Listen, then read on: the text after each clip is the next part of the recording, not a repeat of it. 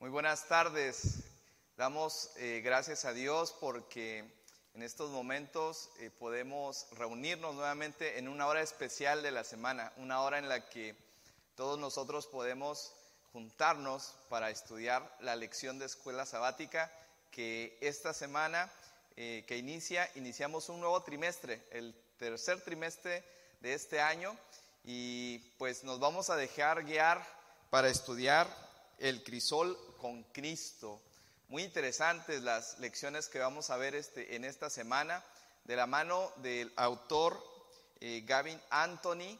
Nos va a enseñar muchas cosas hermosas y a diferencia de la lección pasada en el que veíamos eh, por fuera cómo daban testimonio eh, en, en la Biblia, esta vez el autor nos invita a ponernos en los zapatos de casos que van a suceder y ver cómo el sufrimiento nos lleva a una purificación. A veces este dolor es necesario para crecer más en Cristo.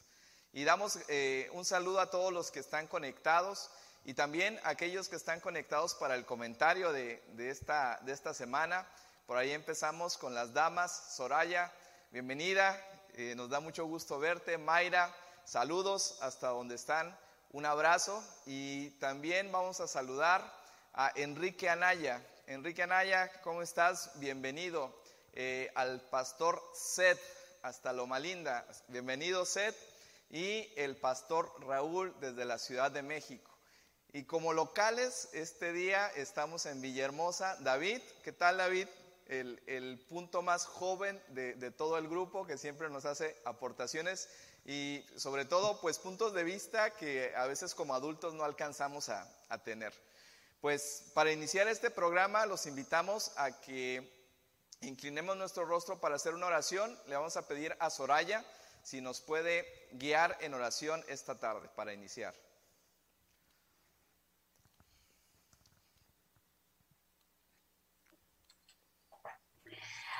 Oremos.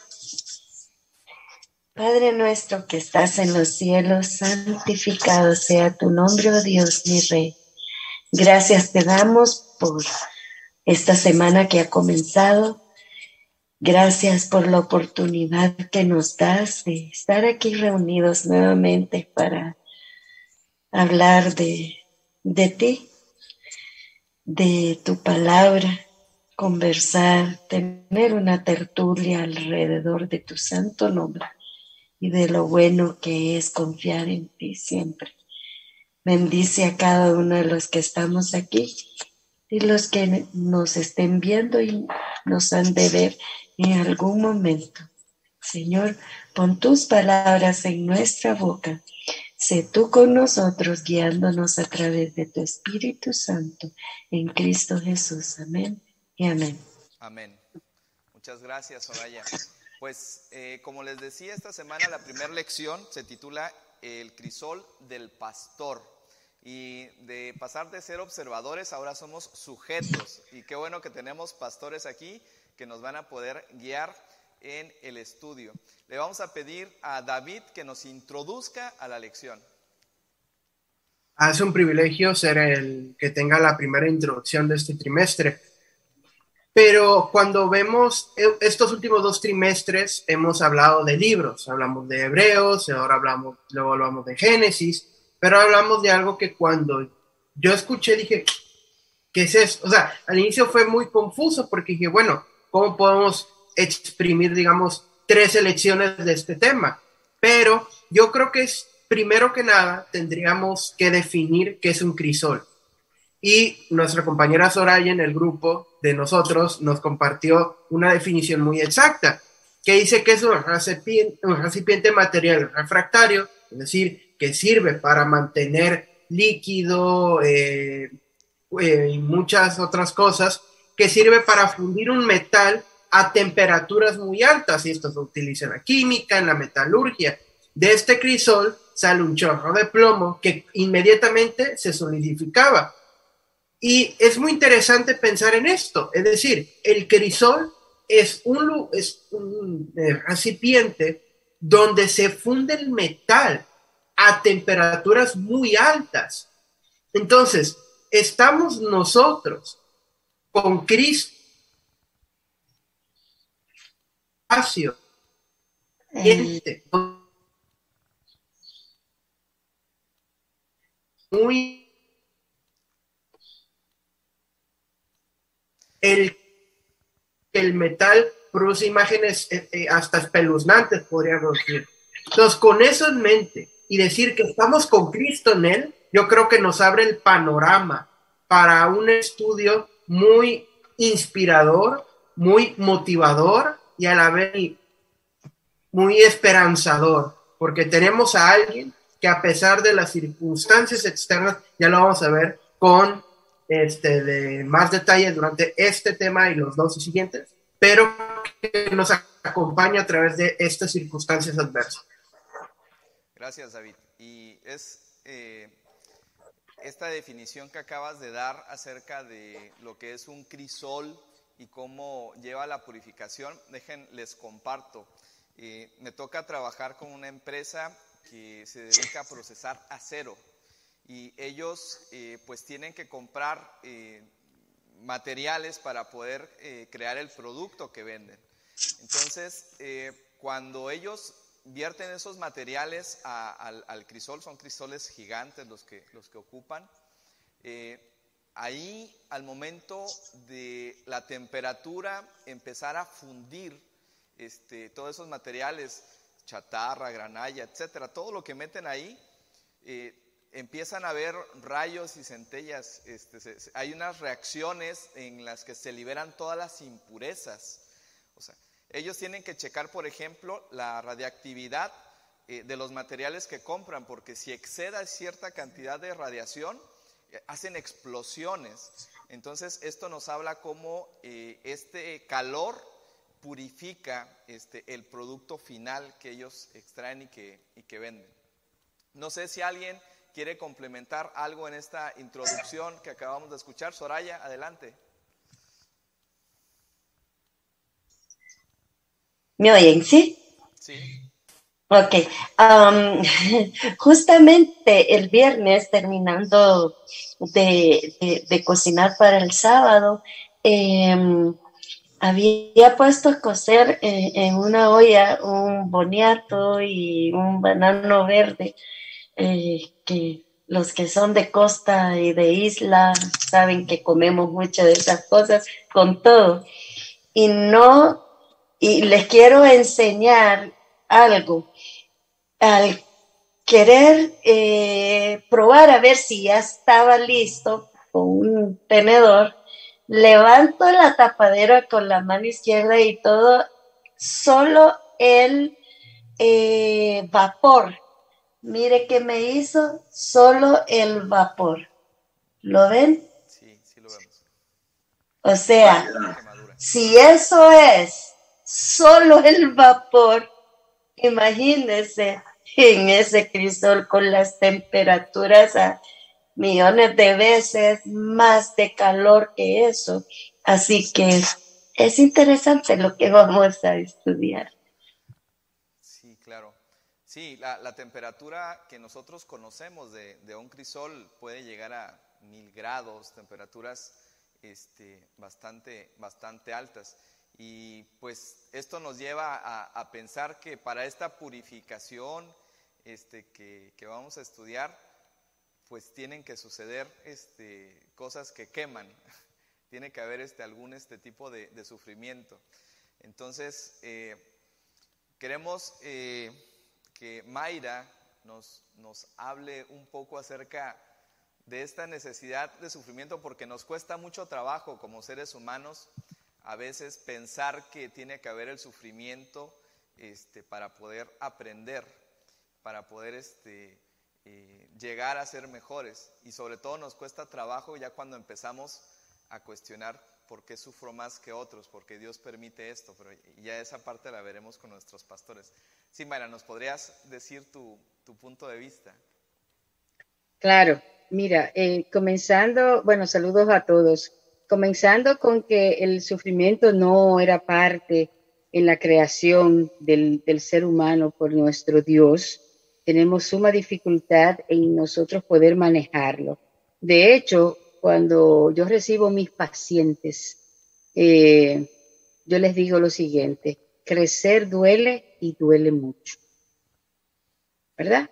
Eso es para que la gente de entrada sepa que el proceso de, de crecimiento emocional, en este caso, va a ser doloroso.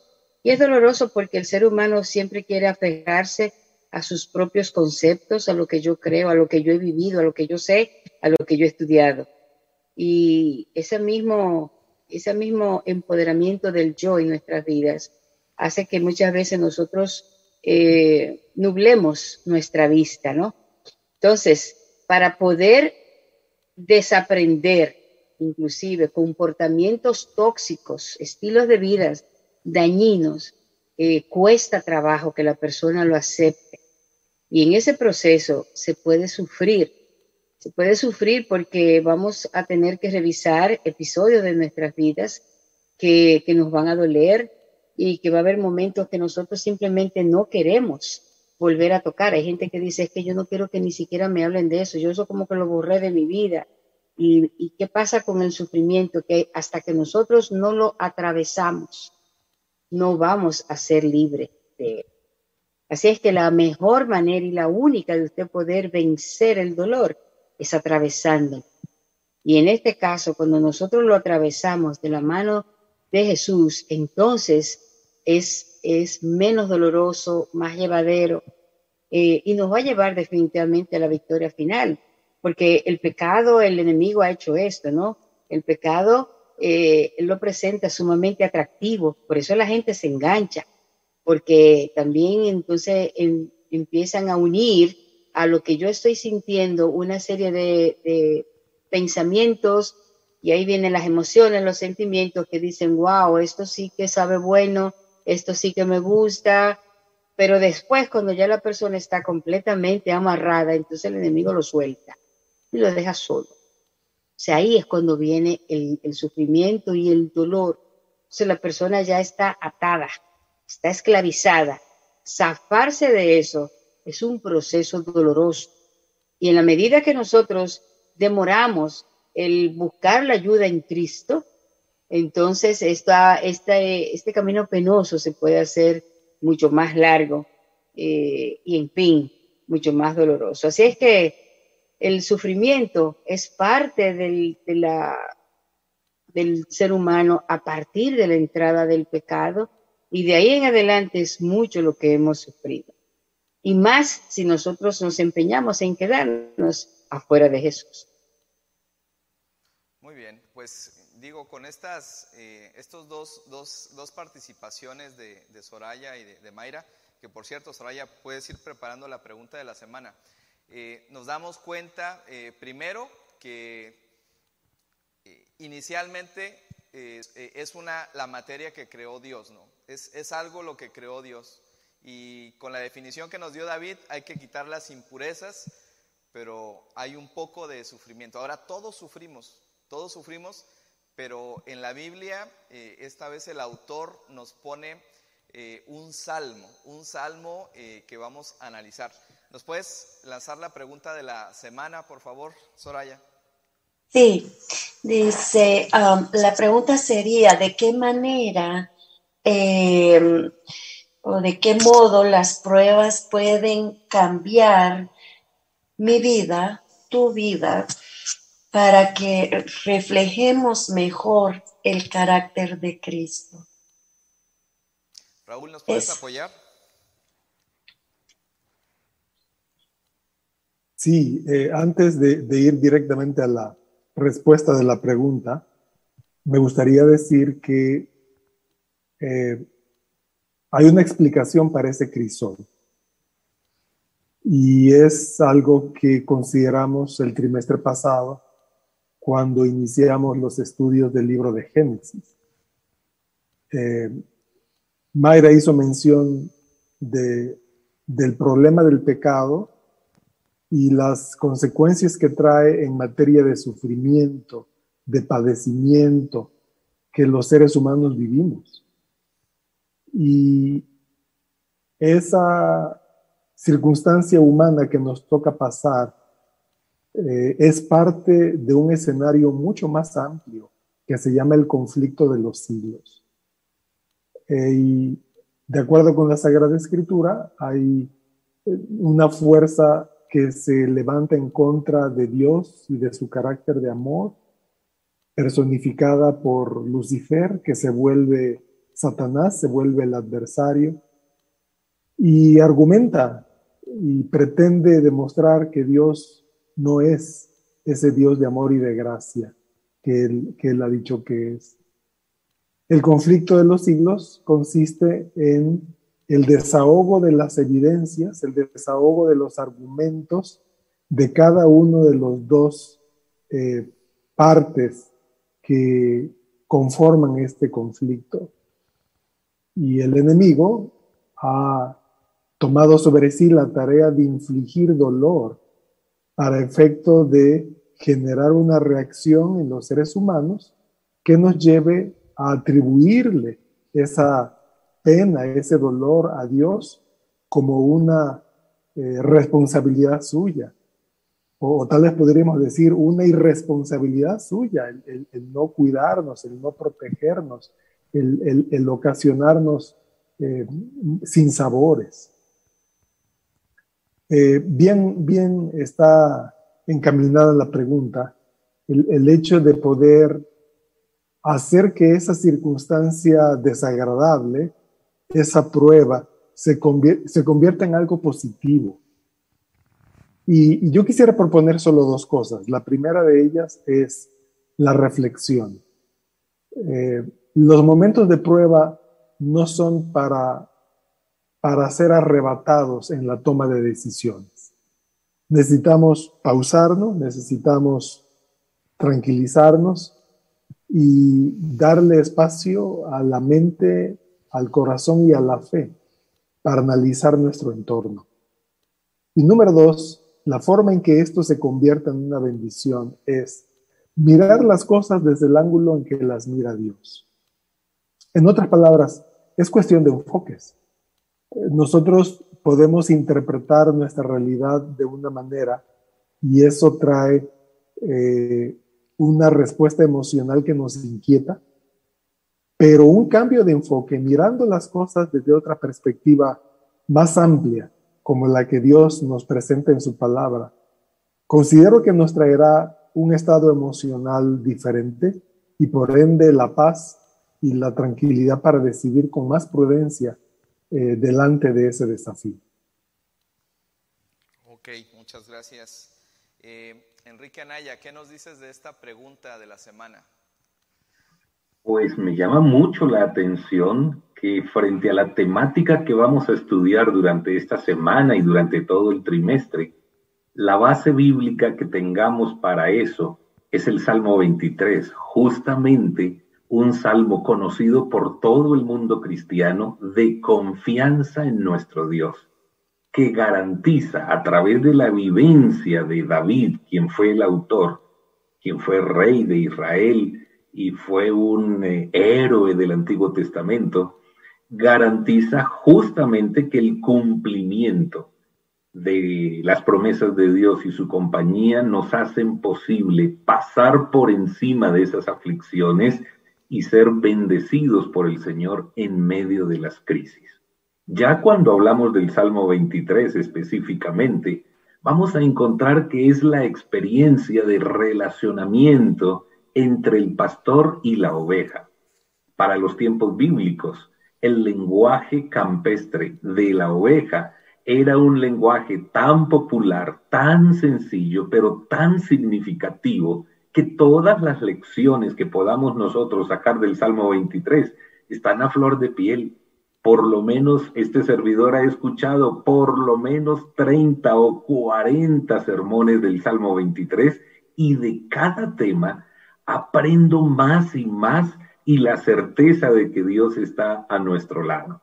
Así que estaremos muy felices de saber que detrás de los problemas que vienen normalmente, o que nos los buscamos, porque aquí hay otro punto a tener en cuenta. Las tribulaciones, las pruebas, las luchas, no simplemente son el resultado del, del desencadenamiento de los hechos históricos que nos rodean. Muchas veces Nuestras decisiones nos llevan a meternos en líos, en problemas, y decimos, ay, el Señor está probándome. No, en muchas ocasiones somos nosotros los que metemos la cabeza por donde no nos cabe y vamos a enfrentar dificultades, pero aún así está puesto el crisol para ayudarnos a, poder eh, ser purificados por la obra de Dios. Y esto también es muy importante. La obra del crisol no es una obra nuestra. La purificación de nuestro carácter es una obra que Dios realiza en la medida en que se lo vamos a permitir. Así que esta es la perspectiva de un estudio de esta semana, pero también de todo el trimestre, que nos llena de esperanza a todos nosotros. Muy bien, Enrique, este, muchas gracias. Eh, Seth, eh, en cuanto a los caminos que podemos tomar cuando nos sentimos angustiados, eh, ¿cuáles, ¿cuáles son? es muy claro, ¿no? Que puede ser una, una senda de justicia o, la senda del mal. Eh, pareciera que es muy claro siempre tomar el, camino eh, correcto, pero aún así eh, nos, nos, damos cuenta de que a pesar de que tomes el camino del bien, vas a pasar por, por territorios extraños, territorios que te van a parecer abrumadores. ¿Qué nos puedes este, comentar de esto? Y después, Mayra, si nos puedes compartir la gema, por favor.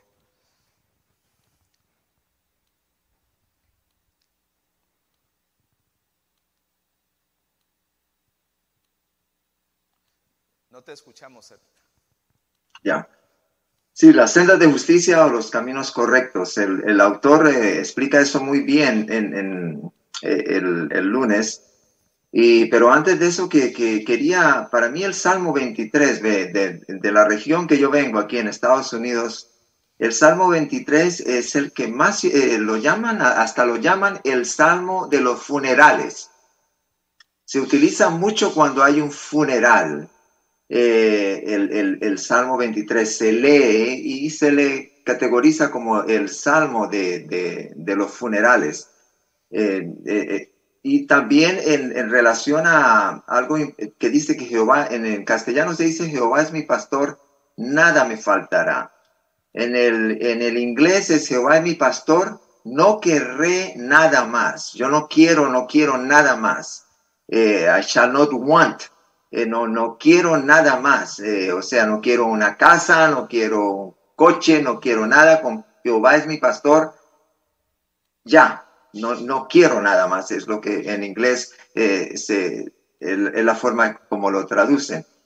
Ahora, en el, en el, eh, pasando, claro, por, por los valles de, de, muerte y por las, eh, y hablando sobre las sendas de justicia o caminos, el autor da cuatro razones importantes. dice, ¿Por qué estas sendas se llaman así? ¿Por qué se llaman estos caminos eh, correctos o sendas de justicia? ¿Por qué nos guía el pastor por estos lugares? Él dice, en primer lugar, son caminos correctos porque conducen al destino correcto.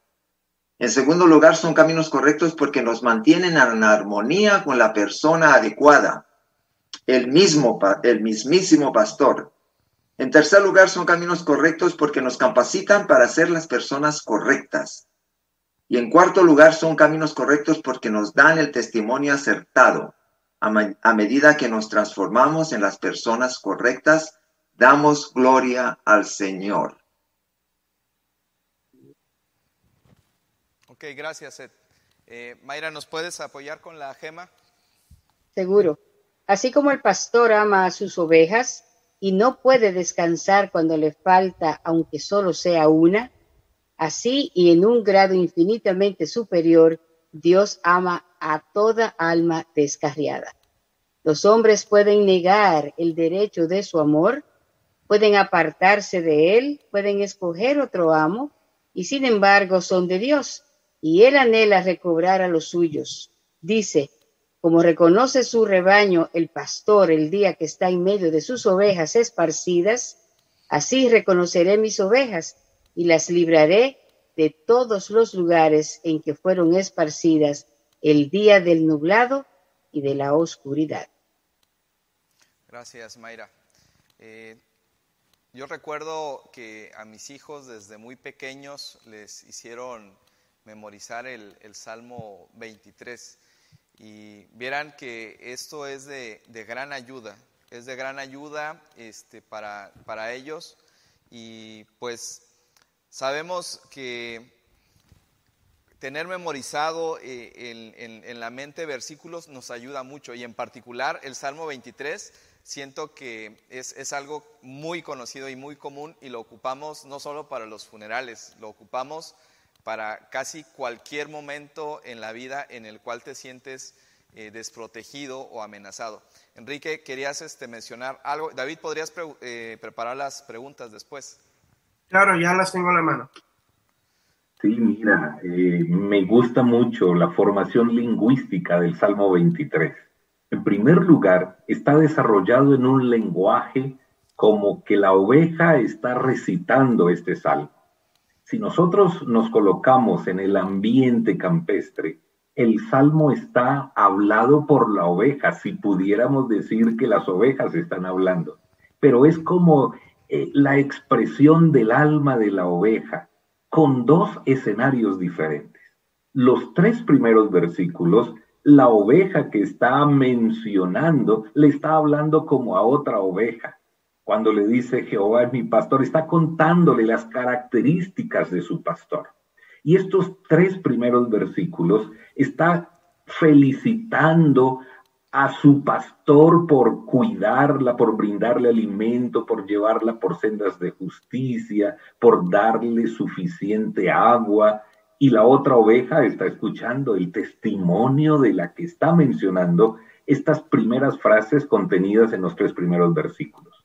Del versículo 4 al versículo 6, la ovejita levanta su cara y ahora comienza a hablarle al pastor una lectura cuidadosa de ese salmo con esto que estamos mencionando en mente va a sacarle muchas lecciones al estudio del Salmo 23. Los últimos tres versículos entonces reiteran el sentimiento que la oveja tiene hacia su pastor, la confianza absoluta y plena de que el pastor es el que es capaz de guiarla por donde son los mejores caminos. Ahora, los mejores caminos no están exentos de problemas y dificultades. Esos problemas y dificultades que va a enfrentar la ovejita con su pastor, no lo sufre solo. El pastor primero va adelante para pasar por ese valle de sombra, de muerte, para darle la garantía a la oveja de que si el pastor pasa al otro lado, con la ayuda del pastor, la ovejita podrá también ser capaz de superar todos los obstáculos y los desafíos del camino. Así que me gusta pensar en que es la oveja la que da testimonio de su experiencia en el Salmo 23, los tres primeros versículos contándole a otra oveja y los últimos tres versículos hablándole a su pastor. Es una grata experiencia estudiar el Salmo 23.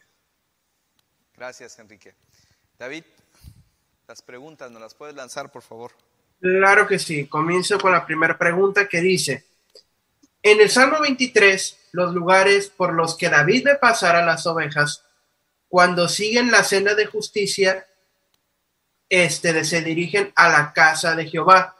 Pero, ¿por qué estas sendas en camino a la casa de Jehová se llaman senda de justicia o caminos correctos?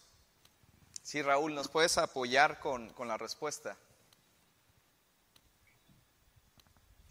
Se me hace que voy a decir mucho de lo que ya dijo Seth eh, cuando le tocó participar, así que seré muy breve.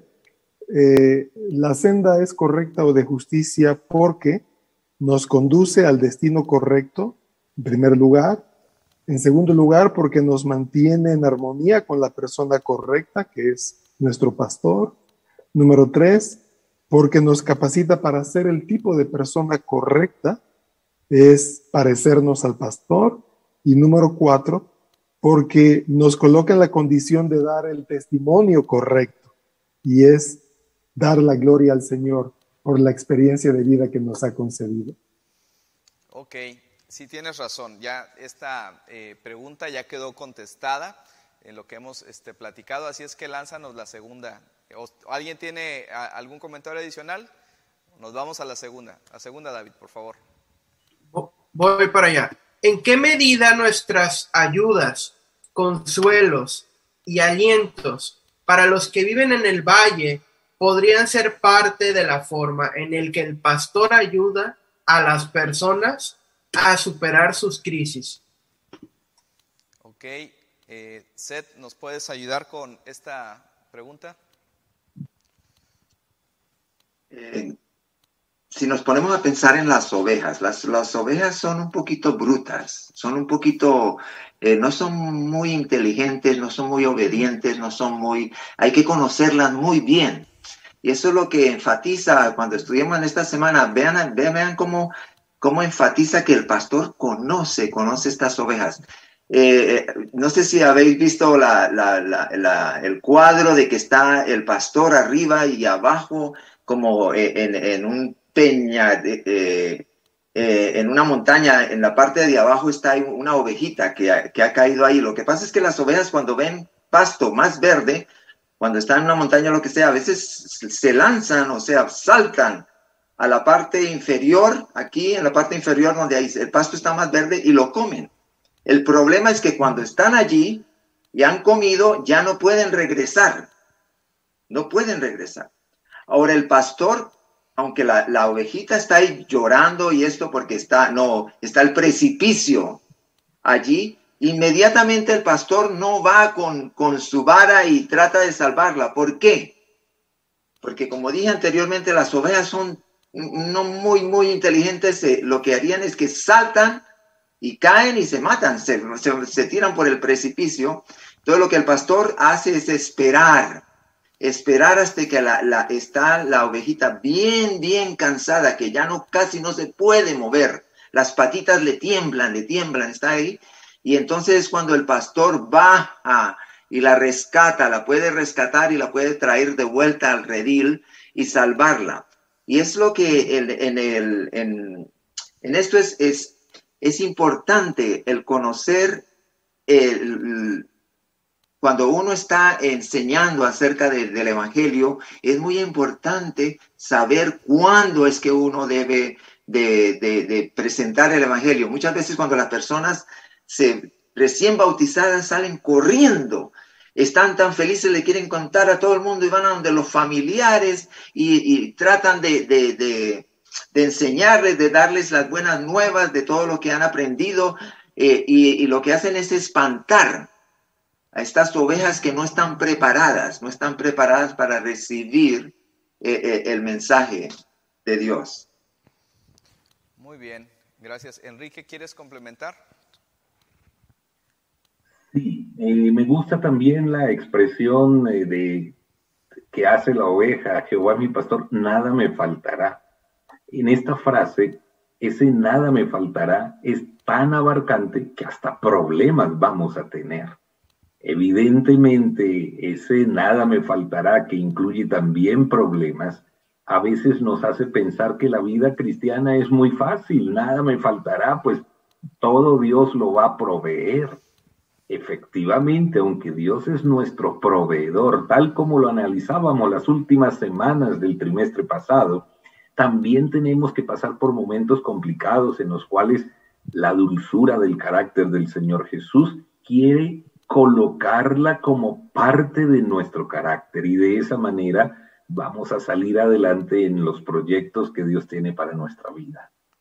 Muy bien, gracias. Eh, David, ¿nos puedes lanzar la siguiente pregunta? Le vamos a pedir a Soraya. Mayra, Mayra, Soraya, Soraya quería hablar primero y después Mayra. Ah, ok, ok.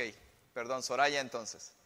Ok, solo una acotación en cuanto a la pregunta. Dice en qué medida nuestra ayuda, consuelo, ¿verdad? Para las personas que están en ese valle. Em, en el libro auxiliar, eh, me subrayé algo que dice que cuando nuestro corazón queda quebrantado, es difícil pensar con la suficiente claridad para encontrar sentido a lo que estamos soportando, para comprender de alguna manera cómo nuestro dolor personal encaja en el esquema más amplio de las cosas. O sea, es en ese momento, en esta situación, cuando estamos en problema, cuando aquella persona, un amigo, un pariente, eh, eh, un hermano de la iglesia está en ese valle de problemas, de, de, luto, eh, ya sea un divorcio o lo que sea, o problemas económicos, está en ese valle, dice el texto, que es difícil pensar con claridad y ahí es donde nosotros, el pastor, a través de nosotros, puede llegar a decirle, están más susceptibles, eh, susceptibles a que podamos decirle, ¿sabe qué? Jesús está contigo, el pastor está contigo aún en este momento y podemos entonces lograr hacerle ver un panorama más amplio para que no quede ahí en ese, en ese valle. Me parece. Gracias, Soraya. Mayra. Sí, yo quería hacer una acotación sobre lo de el Señor es mi pastor y nada nos faltará. Eh, yo lo veo en el sentido de que no nos va a faltar situaciones difíciles porque todo lo que el pastor va a ofrecer a sus ovejas es justamente por lo que están atravesando, por los momentos difíciles. Es decir, que eh, la ovejita podrá pasar de todo, pero no importa lo que ella esté pasando, eh, el pastor va a estar ahí y va a venir a socorrerla. Así es que a veces cuando nosotros decimos, pero ¿cómo me está sucediendo esto? Bueno, porque eres parte del redil, eh, eres esa ovejita y para eso está el pastor, para suplir cada una de sus necesidades. Así es que no importa lo que la ovejita, ovejita atraviese, el pastor va a estar ahí y va a ir en su ayuda. Y eso me parece una figura tan interesante de poder ver a, a nuestro Salvador de esa manera, a nuestro pastor, que no importa dónde hayamos caído, no importa lo lejos que nos hayamos ido, no importa si nos salimos eh, del redil, Él va a ir a buscar. Eh, por una sola, Él lo va a hacer. Y, y me da mucho gozo con esta pregunta de en qué medida nuestra ayuda puede servir de consuelo, de aliento a esas personas. Yo pienso que tan pronto nosotros nos identificamos como cristianos, cuando tan pronto nosotros aceptamos a Jesús en nuestras vidas, sabemos que el servicio debe de ser como nuestra insignia, ¿no?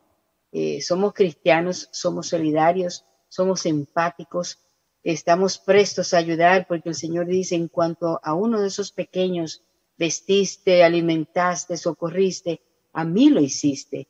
Así es que es como si nosotros fuéramos ese canal de bendición, somos, recibimos la bendición del Señor para que entonces a través nuestro podamos eh, servir a otros, es decir, dar de gracia lo que por gracia hemos recibido y eso, eso reconforta, por lo menos eh, de manera personal, eh, me siento agradecida de Dios cuando yo puedo servir para mitigar en la medida de lo posible el dolor que pueden estar atravesando otras personas. Y me imagino, si eso somos nosotros, aún dentro de nuestra naturaleza pecaminosa, que podemos conmovernos, podemos sentir el deseo de ayudar al otro, de que salga de ese valle de, dolor, de, frustración, de enfermedad, de tristeza, de pérdida, de muerte. ¿Cuánto entonces más es que Jesús hace por nosotros como ese divino pastor nos ayuda a, a superar las situaciones de nuestras vidas? Gracias, Mayra. Bueno, y con esto las, las chicas se defienden, ¿eh? Están aquí estas respuestas muy, muy interesantes. Y David, te, te vamos a pedir que, que, enlaces la siguiente y, y vamos a empezar con, con las, las, chicas si quieren responder. Adelante, David. Perfecto. Y esta me parece algo que no implica solo nosotros como eh, personas, sino nosotros como iglesia.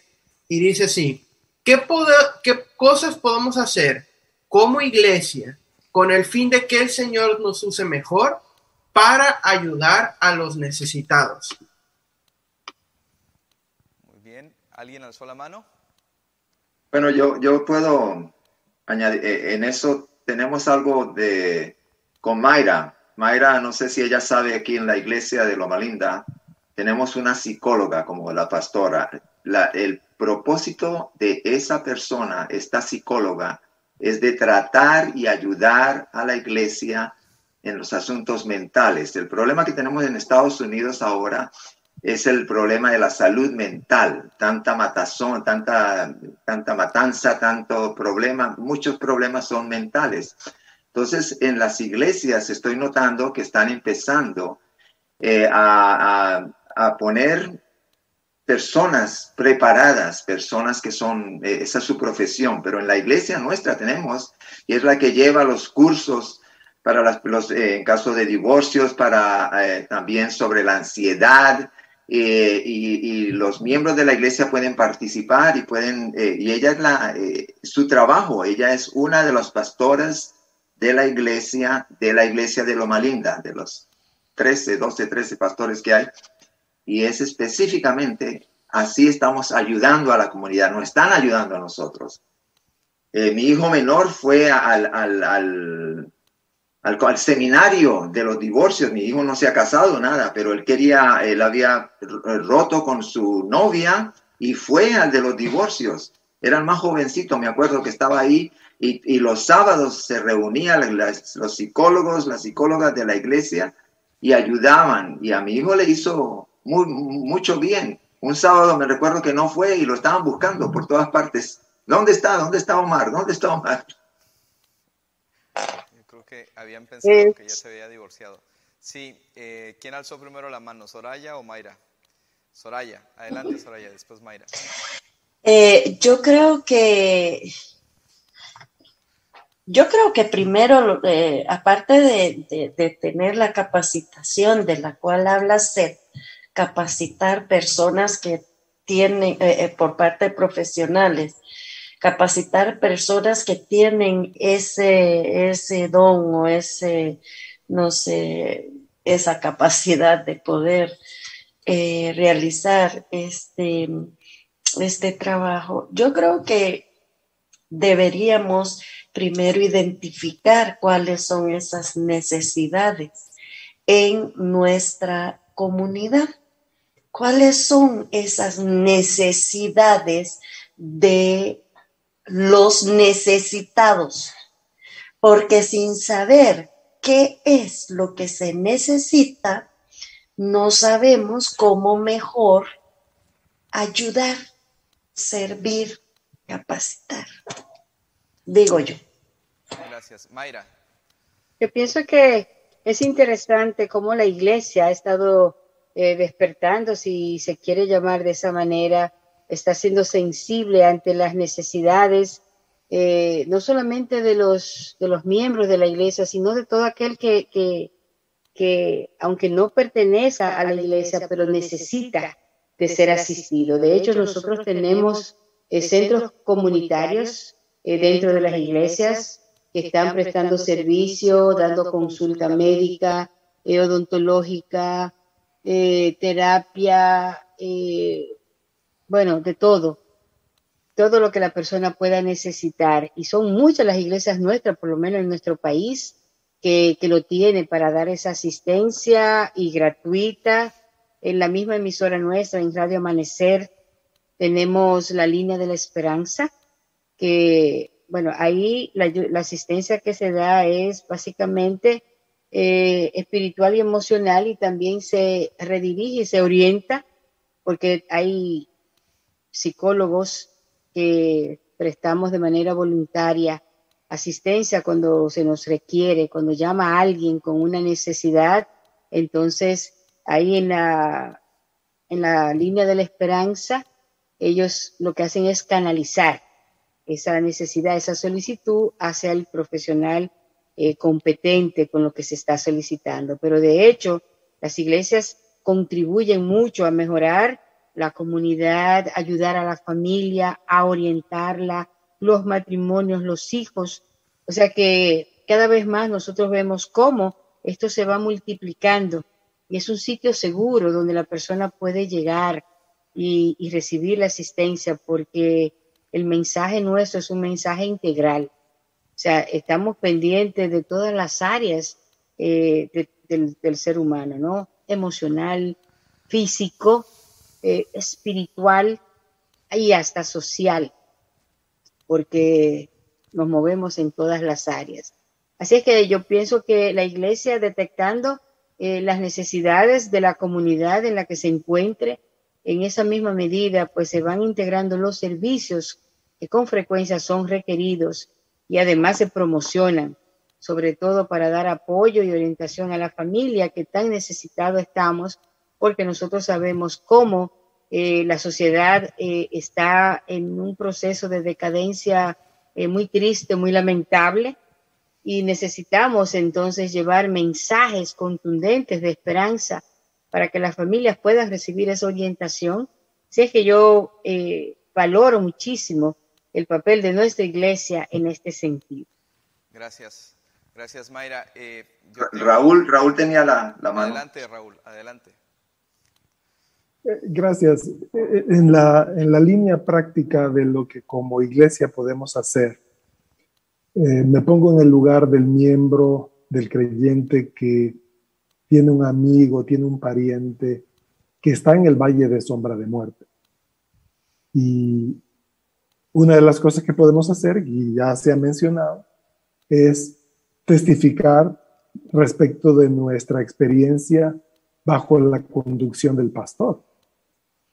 Una cosa es el vernos expuestos a un conocimiento de manera cognitiva, porque lo leímos, porque nos informamos, pero otra cosa es que nosotros mismos pasamos por la experiencia de nuestro propio crisol, de nuestro propio valle de sombra de muerte, lo cual nos da la capacidad de poder compartir con una persona que está en el valle eh, la experiencia de conducción, de provisión, de compañía y de logro bajo el liderazgo del pastor. Yo creo que esa es una cosa que podemos hacer. Pero si por alguna razón no pudiéramos encontrar una manera de identificarnos con la vivencia de la persona que está en el valle de sombra de muerte y nos pareciera no tener una una voz autorizada para poder intervenir, yo, sugeriría dos cosas. Una de ellas es la oración. Tal vez no hayamos vivido o tal vez no hayamos pasado por algo que se parezca a lo que el sufriente, el doliente está pasando, pero sí podemos orar. Y eso abre las ventanas de los cielos, eso e, es, la llave en la mano de aquel, dice Elena G. de White, que abre los tesoros del cielo. Así que nosotros podemos orar por esa persona y, darle acceso al pastor para efecto de que atienda su necesidad. Y lo segundo que podemos hacer, si no logramos identificarnos porque no hemos pasado por la vivencia del otro, es compartir una publicación. La, iglesia adventista es, es rica en, en, publicaciones, desde las revistas, los folletos, los libros. Y gracias a Dios hay una cantidad abundante de material que nosotros podemos dar, bien sea en piezas completas, podemos sacar fotocopias, podemos tomarle foto a, a, una porción, una página un número de páginas. Hay tantas formas en que ahora podemos compartir lo que alguien dijo de una manera muy eh, precisa, muy cuidada, muy bien redactada en alguna publicación que le puede hacer mejor efecto de lo que nosotros podríamos decirle a ese o a esa que está en el valle de sombra de muerte. Gracias, Raúl. Eh, de hecho, les agradezco mucho sus respuestas porque me veo muy beneficiado de, escucharlos. Eh, uno de los puntos eh, que a mí me queda este, a partir de este momento es que participemos más activamente en todas las actividades que hay en la iglesia. Nacemos, como, como decía Raúl, de, a partir de un mensaje, a partir de las publicaciones que hay, a partir de los ministerios que tenemos en la, en la iglesia y eso es muy, muy valioso para el mundo. Es muy valioso para ellos también este, que ese sea el camino para conocer el, el Evangelio. Por eso cuando un colportor toque a tu puerta, a tu trabajo, ábrele la puerta. Por eso cuando el ministerio de la mujer va a ser un, un evento, apóyale cuando el Ministerio Infantil quiere organizar algo y, te pide que lleves unas manzanas, llévalas. Es la forma en que vas a eh, hacer que esta senda de justicia que tienen que tomar eh, las personas, los chicos, uno mismo, al identificar que tiene un problema, nos va a permitir llegar al objetivo. Seth, ¿nos puedes compartir, por favor, tu conclusión? Porque ya el tiempo nos está apremiando. Muy bien, en relación a eh, que mencionaste el colportaje, cuando yo colportaba, eh, yo le decía a la gente, si usted quiere saber todo acerca de Jesucristo, este es el libro que debe comprar y les mostraba el deseado de toda la gente. Si usted quiere saber todo sobre el diablo, aquí está este libro, El conflicto de los siglos, les decía yo. Así que usted escoja. Y, y hay una, una, una cita para terminar que es del deseado de todas las gentes. Qué lindo ese nombre, ¿verdad? Yo no sé quién le salió, si fue inspirado ese nombre, pero me encanta esto, el deseado de todas las gentes. En la página 445 ella dice, como un pastor terrenal conoce sus ovejas, así el divino pastor conoce su rebaño esparcido por el mundo. Ese, e, e, e, ese conocimiento dice, Jesús nos conoce individualmente y se conmueve por el sentimiento de nuestras flaquezas, se conmueve. Este es Dios, el, que, el, pastor. Dice, nos conoce a todos por nombre, conoce la casa en que vivimos y el nombre de cada ocupante, hasta del servicio, de todos los que están en la casa. Cada alma es tan plenamente conocida por, por Jesús como si fuera la única por la cual el Salvador murió increíble. Como si fuera solo una persona por la cual Él murió, Él nos conoce de esta manera. Cuida a cada uno como si no, como si no hubiera otro sobre la faz de la tierra.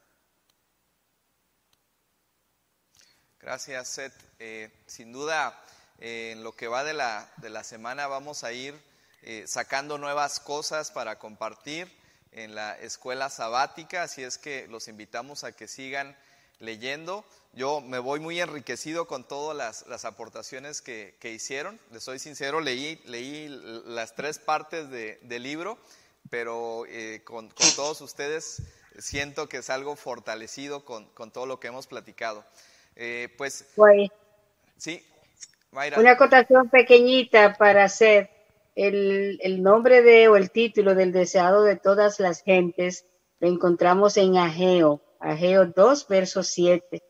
Y haré temblar a todas las gentes y vendrá el deseado de todas las gentes y henchiré esta casa de gloria, ha dicho Jehová de los ejércitos. Muy bien, gracias. Hasta ahora me desayuno, que de ahí donde salió. Ageo 2.7. Muy bien. Gracias, gracias. Soraya, ¿nos puedes decir cuál es eh, la lección que vamos a estudiar la próxima semana, por favor? No te escuchamos. Los crisoles venideros. Los crisoles venideros, qué interesante. Muy bien, estamos casi por despedirnos, sin antes que Enrique nos guíe en oración. Por favor, Enrique. Muchas gracias. Padre bondadoso, cuán amable eres. Nos permite disfrutar del estudio de tu palabra, comprendiendo que no estamos solos. Si la mayor angustia que un ser humano pueda tener es el sentimiento de soledad, aquí estamos para descubrir juntos a lo largo de esta semana en el estudio de tu palabra el compromiso de que tú estás siempre a nuestro lado y la razón por la cual ese compromiso es cierto, tu amor para nosotros. Gracias por recordárnoslos en el estudio que realizaremos durante esta semana y ayúdanos a confiar plenamente en tu amor porque llegaremos a la casa de Jehová y allí viviremos por la eternidad. Danos una semana de bendición, porque lo pedimos y lo agradecemos todo en el nombre de Jesús. Amén. Amén. Muchas gracias a todos ustedes que nos han eh, compartido parte de su experiencia y del estudio que han tenido eh, de esta lección. Y gracias a todos los que nos acompañaron eh, durante la transmisión. Les mandamos un saludo. Un fuerte abrazo amigos. nos vemos la próxima semana. No falten. Dios les bendiga.